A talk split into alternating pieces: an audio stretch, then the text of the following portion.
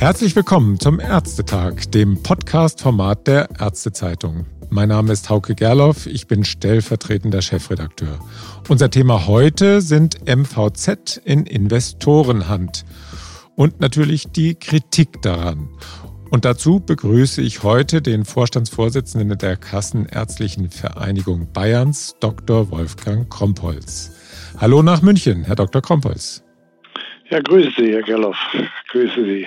Danke für die Möglichkeit, darüber zu reden. Ja, gerne. Herr Dr. Kompolz, der Deutsche Ärztetag hat vor kurzem in Berlin Forderungen gestellt, die der zunehmenden Übernahme von Arztsitzen durch MVZ in Investorenhand einen Riegel vorschieben sollen. Es geht dabei um ein Fremdbesitzverbot und um ein Verbot der überörtlichen Konzernbildung.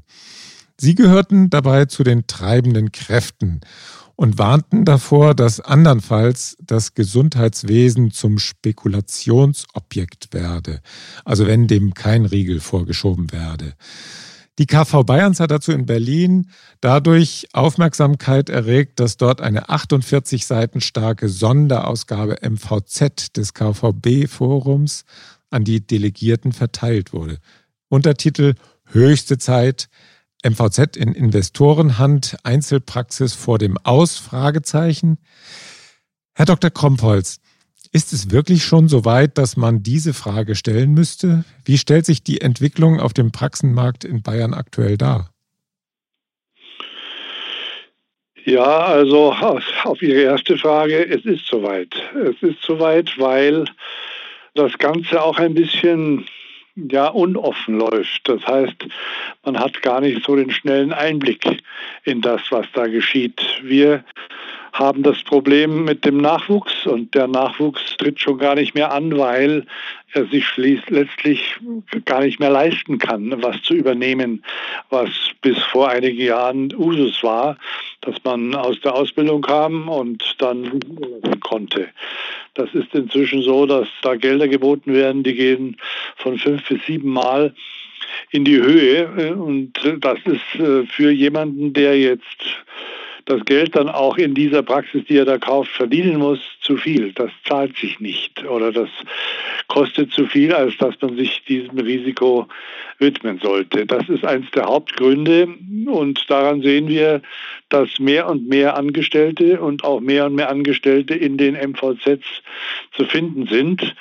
Und dann haben wir das Problem, dass die MVZs durchaus sinnvoll sind, klar. Aber immer die Frage, wer investiert da und mit welchem Ziel investiert der da? Und wenn unser Gesundheitssystem sich entwickelt in eine Richtung, in der es heißt, ich investiere Geld und will davon eine Rendite sehen, dann ist das nicht unbedingt mehr vereinbar mit dem, was wir im Gesundheitssystem erarbeitet haben, in dem GKV-System, also dem gesetzlichen Krankenversicherungssystem, das wir ja hauptsächlich in unserem ambulanten System haben. Mhm.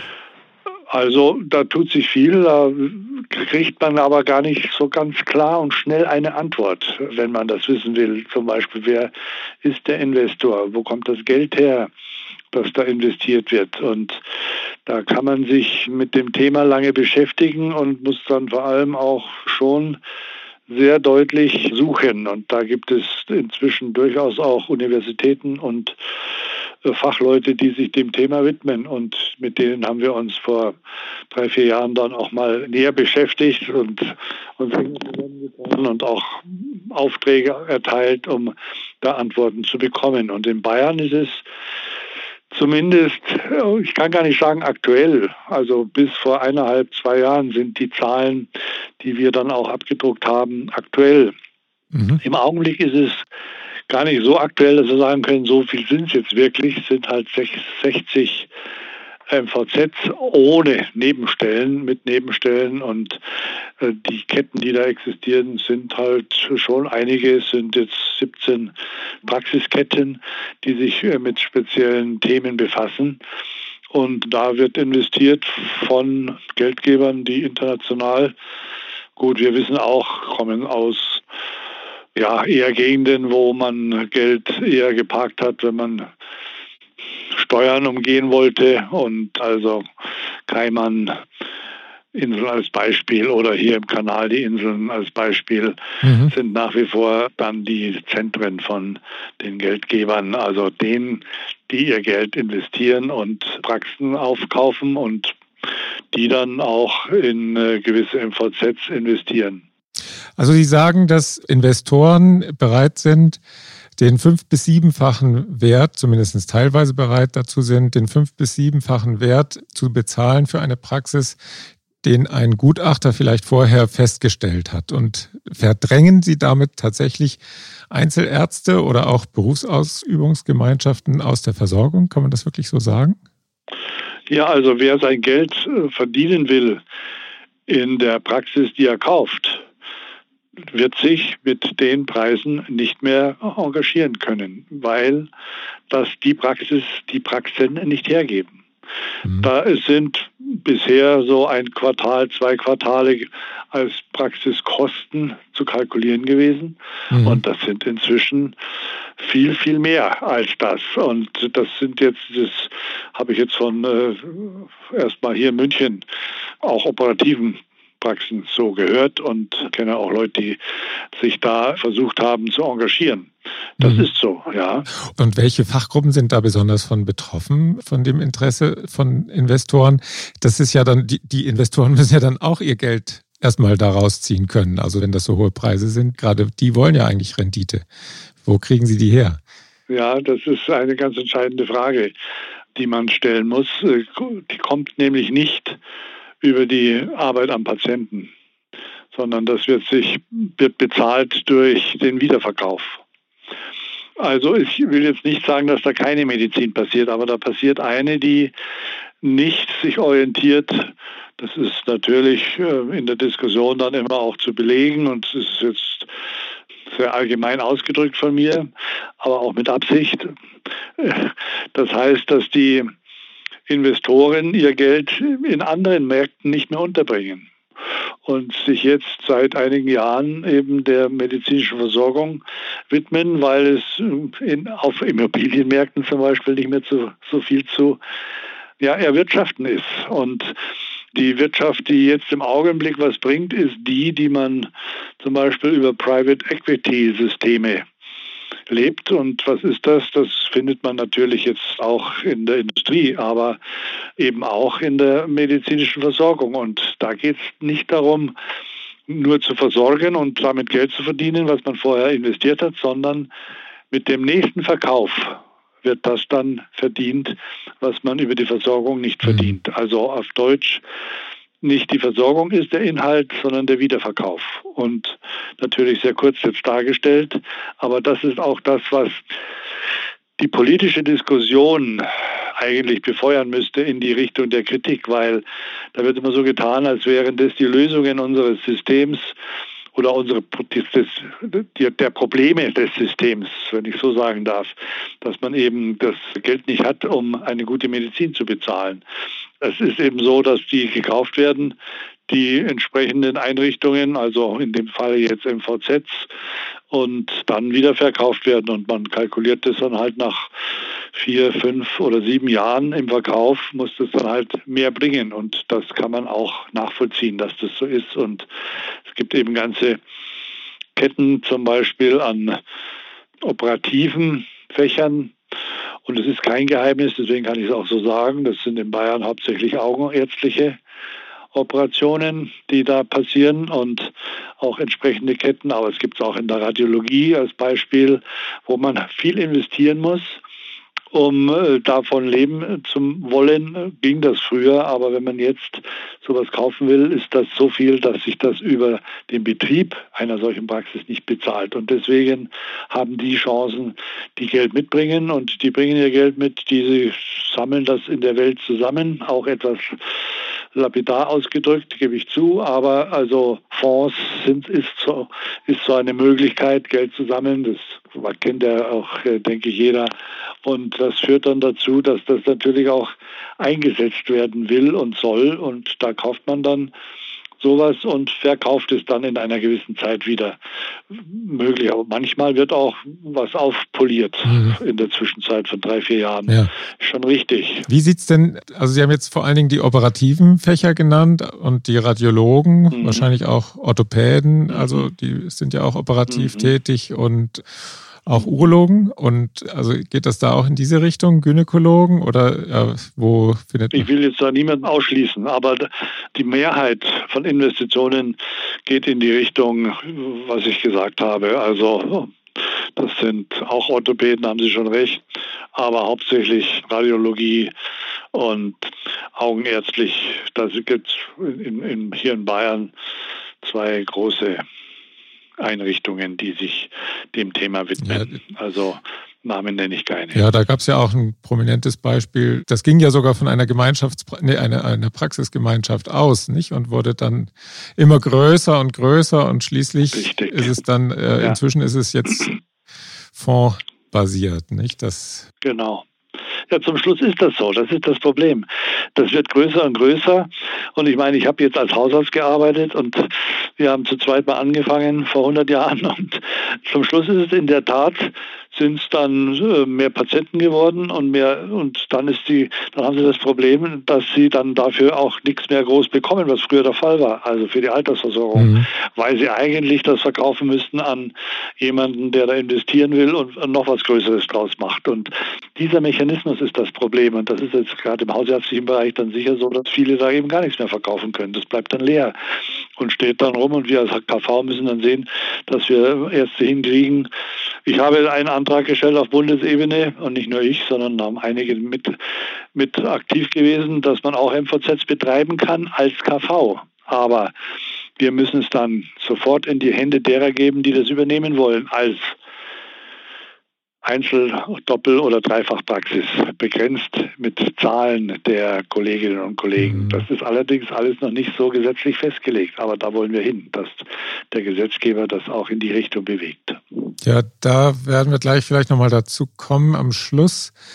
Sie haben ja immer wieder gesagt oder immer wieder wird gesagt, dass Investoren auch Geld aus dem Gesundheitswesen ziehen, wenn die Gewinne eben abgeführt werden. Mhm.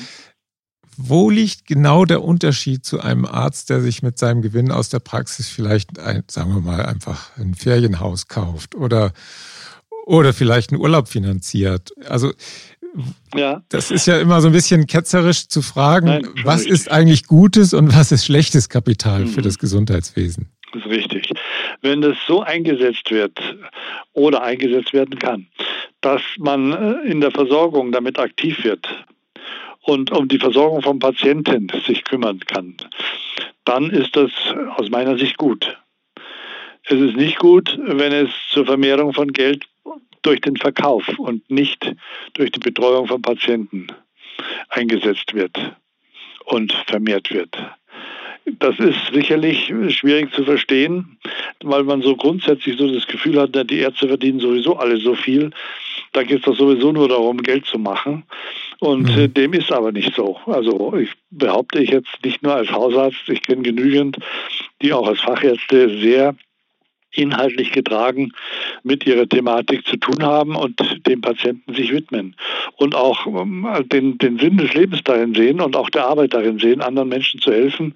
Natürlich nicht umsonst und, natürlich will man da Geld verdienen. Das ist immer schwierig darzustellen, wo ist denn der Unterschied, wenn ich mir Geld von der Bank hole und Geld vom Investor hole. Der Unterschied ist, dass ich bei der Bank zurückzahlen muss, plus Zinsen, und da weiß ich, wie viel es ist, aber beim Investor weiß ich nie, was der von mir will. Der kommt eines mhm. Tages, das erzählen mindestens die Kollegen auch, die in solchen Konstrukten arbeiten, und sagt, wir brauchen jetzt aber gewisse Leistungen nicht mehr zu machen, weil die rechnen sich im Einzelfall nicht. Das System, das GKV-System ist ein System, das sich durch eine Mischkalkulation kennzeichnet. Das wollen wir alle nicht. Das ist richtig. Das ist jetzt auch beim Privatpatienten nicht unbedingt so. Aber auch da sind festgelegte Preise, die sich nicht unbedingt an der Vermehrung vom Geld orientieren, sondern am Einsatz der Arbeit am Patienten. Und das klingt so ein bisschen so, ja, ethisch überhöht, aber das ist es zum Schluss. Und das darf nicht auf der Strecke bleiben, dadurch, dass man jetzt Geld investiert und das da investiert, um es vermehren zu können, weil es nirgendwo sonst Geld bringt, wenn ich Geld auf den Tisch lege und sage, das sind nächstes Jahr oder übernächstes Jahr doppelt so viel, weil es da liegt und ich richtig investiert habe, ist das halt ein anderer Ansatz. Und unser Gesundheitssystem hat diesen Ansatz nicht, sondern hat einen grob kalkulierten, schlimm kalkulierten, sagen wir, EBM ist Ihnen vielleicht ein Begriff, äh, sind in der Tat. So und äh, solche Dinge, da wird gar nicht kalkuliert. Und da habe ich auch natürlich haben wir unsere Kritik daran, aber es kann nicht dazu führen, dass deshalb Geld geholt wird, das investiert wird, um es zu vervielfachen. Das also Rosinenpicken macht am Ende dann die Versorgung kaputt. Das so, wollen Sie damit sagen. Ne? Das, wenn, das, wenn das richtig verstanden wird, deswegen bin ich damit etwas vorsichtig mit solchen Begriffen. Aber richtig, Rosinenpicken heißt halt nur Sachen anzubieten, die sich auch entsprechend zahlen und entsprechend das Geld vervielfachen und nicht am Bedarf des Patienten. Ja, das hört man ja immer mal wieder von Anbietern, die eben alles anbieten, dass dann von den anderen eben Patienten dann rüberkommen, die weniger Deckungsbeitrag bringen. Ne? Und das ist dann schon ein bisschen.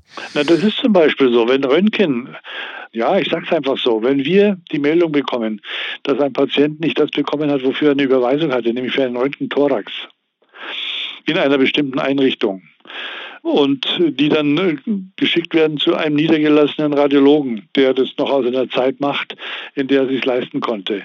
Dann muss der das machen. So ist unsere, ist unsere Gesetzgebung. Mhm. Und ich kann als KV auch jetzt den, das MVZ fassen machen wir auch, ja. Also wenn wir es mitkriegen, machen wir das auch. Nur es zeigt halt auch den Widerspruch. Der Niedergelassene, der muss es dann bringen, obwohl, weil es eben eine Mischkalkulation ist und zahlt mit dieser Überweisung dann drauf. Das ist de facto so. Das kann man auch vorrechnen. Das ist auch mhm. keine Lösung. Und da will ich auch nicht hin. Und da wollen wir auch nicht hin, wenn wir jetzt sagen, wir die Investoren kritisieren wir sondern wir wollen das weiterhin natürlich an der ärztlichen Tätigkeit orientieren. Und es ist auch, wir müssen auch an diesen Bewertungen, an denen man draufzahlt, jetzt zum Beispiel als Radiologe, da müssen wir was ändern. Da sind wir auch dran. Bewertungsausschuss ist ein eigenes Thema. Das will ich Ihnen jetzt keine Geschichten erzählen. Aber, nee. also, aber das ist keine Lösung, dann das Geld irgendwo herzuholen, weil wir damit Leute holen, die ihr Geld vervielfachen wollen und nicht den Sinn haben, Patienten zu versorgen. Kommen wir vielleicht nochmal zu einer anderen Frage. Sie hatten ja eben schon gesagt, die Leute kommen dann gar nicht mehr auf den Gedanken, sich niederlassen zu wollen, wenn sie sehen, welche Preise da aufgerufen werden. Aber man könnte es ja auch andersrum sehen. Also sind Investoren in MVZ nicht letztlich auch ein Spiegel der Scheu junger Ärzte, sich niederzulassen ja. und eigenes mhm. Geld überhaupt zu investieren? Und der Markt findet dann Lösungen für dieses Problem? Ja, gebe ich Ihnen recht, könnte man ist aber natürlich eine Erklärung, die an die übersieht, die sich das durchaus vorstellen könnten, den Beruf so umzusetzen in einer eigenen Praxis. Die können es sich nicht mehr leisten. Nur in Praxen, mhm. in denen das Geld halt so salopp gesagt so locker nicht verfiel. Also eher in Hausarztpraxen, wo sie mehr arbeiten müssen, es gibt durchaus, da können Sie gut Geld verdienen, wenn Sie viel arbeiten. Und ich habe auch immer gut gelebt, da will ich gar nicht äh, drum rumreden als Hausarzt. Aber die Investoren suchen sich nicht unbedingt Hausärzte, obwohl es inzwischen auch MVZs gibt, die Hausarztpraxen übernehmen. Da muss man sich dann die Funktionen genau ansehen. Und mhm. ob es auch wirklich dann hausärztlich, also Betreuungs Arbeit ist, die da geleistet wird. Ähm, ja, oder nur Überweisungsarbeit. So, also das haben Sie gesagt, ja, also den Cerberus und so weiter, aber also da werden dann schon auch Hausärzte missbraucht. Das sieht man im Übrigen in unserer Funktion als KV an den Zahlen der Ärzte, die äh, Patienten konsultieren. Und da gibt es eben durch eine Zahl, die ist nicht 1,0. Also nicht jeder Patient hat 1,0 Hausärzte, sondern 1,3, 1,4, 1,5 Hausärzte. Und das kommt auch zustande, nicht nur weil der Patient jetzt dann auch mal woanders hingeht, sondern kommt auch zustande dadurch, dass bei solchen Überweisungen ein Hausarzt, der einem MVZ vor der Tür sitzt, ich sag's mal so, auch abrechnet. Wie auch immer. Da ah, ja. kann ich okay. mir jetzt Diskussionen einhandeln. Okay. Vielleicht nochmal die Frage, also wenn die Schwelle da ist für manche junge Ärztinnen und Ärzte, da selbst zu investieren. Wie viel können Sie mit Anreizen dagegen halten, sich niederzulassen? Welche Erfahrungen machen Sie da? Also Anreize sind jetzt im hausärztlichen Bereich der Einsatz in einer Gegend, wo wenig Ärzte sind und wo es Spaß macht, viel zu arbeiten. Mhm. Also ich, ich komme so aus einer Zeit, wo man auch fast jede Nacht unterwegs war. Das klingt jetzt vielleicht so ein bisschen aufgeblasen, aber es ist wirklich so. Und es war damals durchaus auch Spaß damit verbunden. Und sowas gibt es heute auch noch. Das sind also die Anreize und es sind auch die Anreize, es gesetzlich so zu regeln.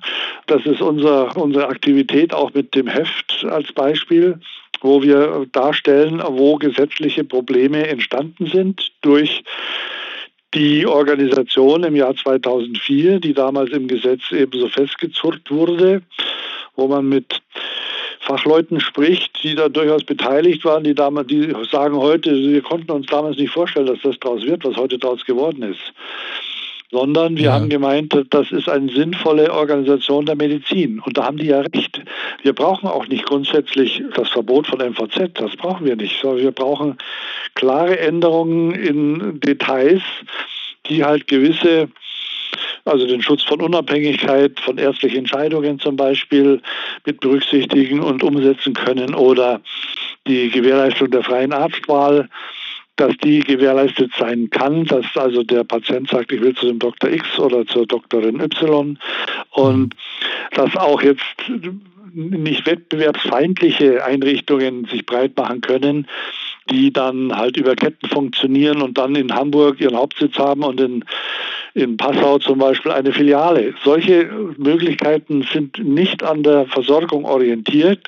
Primär sagen wir, muss man sich Details natürlich auch anschauen, gebe ich völlig recht. Und die Freiberuflichkeit scheint uns da auch ein wesentlicher Punkt zu sein, der da nicht geschwächt werden darf, dadurch, dass eben ja, Großinvestoren oder Investoren, die viel Geld investieren und, und ganze Ketten kaufen auf einmal. Mhm. Dann, dann den Markt besetzen. Und dann das, also was, was die Ärzteschaft hat als Pfund, ist das, was man so schön nennt, das Arzt-Patienten-Verhältnis oder Patienten-Arzt-Verhältnis. Das ist dieses Vertrauensverhältnis, ist es. Ohne dass die Ärzte ja, zumachen könnten, salopp gesagt. Ja. Also das ist das Pfund, das wir haben. Und wenn wir das der Ökonomie preisgeben und Investoren preisgeben, die eben jetzt den Patienten nicht im Sinn haben, dann habe ich aber vorhin schon gesagt, wiederholt mich. Also auf Deutsch, wir haben ganz konkrete Ansätze in dem Gesetz, das geändert werden müsste, was keine großen Veränderungen sind und die auch nicht die MVZ verbieten, sondern die Gründer von MVZs anders bestimmen und so bestimmen, dass das war ja am Anfang dann zum Beispiel Investoren auch jetzt aus dem insgesamt medizinischen Markt möglich, in sowas durch Investitionen zu gründen selber. Also es müssen, es muss, müssen Ärzte in einer Form arbeiten, die durchaus der GKV unterliegen und den Regeln der GKV unterliegen die sind es auch, die als Gründer, weil es immer heißt, ja, dann kann doch jeder Arzt das dann machen. Ja, da haben wir dann schon das Problem, dass wir die auch den Patienten die Sicherheit geben müssen, dass auch ein Regelwerk der Qualitätssicherung zum Beispiel greifen kann und damit gewisse Regeln greifen können, wo der Patient seine Sicherheit hat und es nicht nur das Geld ist, das vermehrt wird, sondern eben damit dann Versorgung passiert. Da kann man natürlich jetzt stundenlang ins Detail gehen. Mhm. Also Sie meinen, das ist dieses Fremdbesetzverbot, dass man wirklich nur Ärzte dann da als Gründer zulässt und nicht, ja. äh, nicht Kliniken, die, mhm. die dann vielleicht nur so als Mantel genutzt werden, um ganze Ketten Richtig. dann aufzubauen. Richtig, also auch Krankenhäuser zum Beispiel. Ja, genau, also Krankenhäuser, die ja zum Teil ja auch sowieso schon überregional organisiert sind. Also da wollen so. Sie auch gegen die Krankenhäuser, die tatsächlich in der Versorgung tätig sind, wollen Sie einen Riegel vorschieben, indem Sie da das Fremdbesitzverbot dann durchsetzen. Ist das so? Ja, die können es halt umgehen. Ne? Die kaufen halt kleine Krankenhäuser jetzt. Das sind die Krankenhäuser, die sowieso eigentlich ja. weggeschoben werden sollten und wollten, mhm. zumindest von den Trägern bisher. Und die Krankenhäuser können dann ein MVZ jederzeit gründen. Und da haben wir dann genau die gleichen Mechanismen mhm. und die Gefahren. Also das muss gut durchdacht sein und an den Punkten müsste halt korrigiert werden im Gesetz. Mhm. Das ist aber, wie gesagt, machbar. Ist natürlich jetzt hm, so in dem Gespräch alles darzustellen schwierig. Mhm. Aber also, wenn Sie unser Heft angesprochen haben, es sind die letzten 15 Seiten sozusagen, die auch da ins Detail gehen und die genau beschreiben, wo da wie was aus, unseren, aus unserer Sicht geändert werden müsste. Sozusagen ja, ist eine Gesetzesänderung, die wir da bräuchten. Wird das wahrgenommen in der Politik? Ich meine, die, die neue Koalition oder die sich bildende Koalition ist ja dabei, zumindest in Richtung Kommunen als MVZ-Gründer zu gehen. Meinen Sie, dass Sie da Gehör finden? Also erstens, auch die C-Parteien sind da durchaus in der Diskussion mit gewesen, ja, und auch die bayerische die CSU hat da durchaus offene Ohren und die Diskussion mitgeführt und durchaus das eine oder andere an Kritik mit aufnehmen können. Und natürlich haben wir jetzt einen Regierungswechsel und da sind die nicht dabei. Aber da sind schon Ansprechpartner auch dabei. Mit, wir haben mit allen gesprochen, über Jahre hin, immer wieder.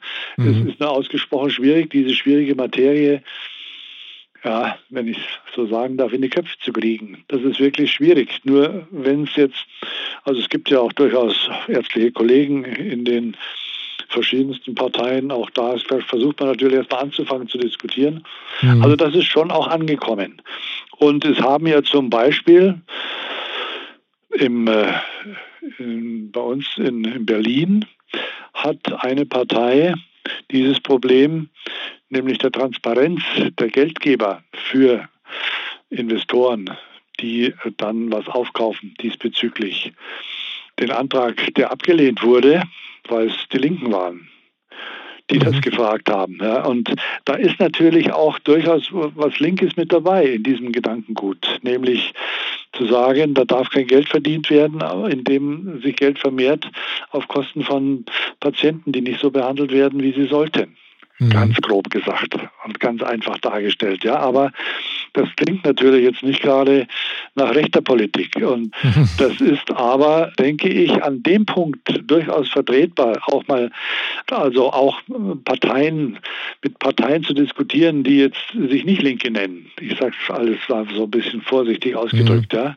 Also, weil das System doch ein gutes System ist. Ein gutes, das heißt immer, die ganze Welt beneidet uns um unser Gesundheitssystem.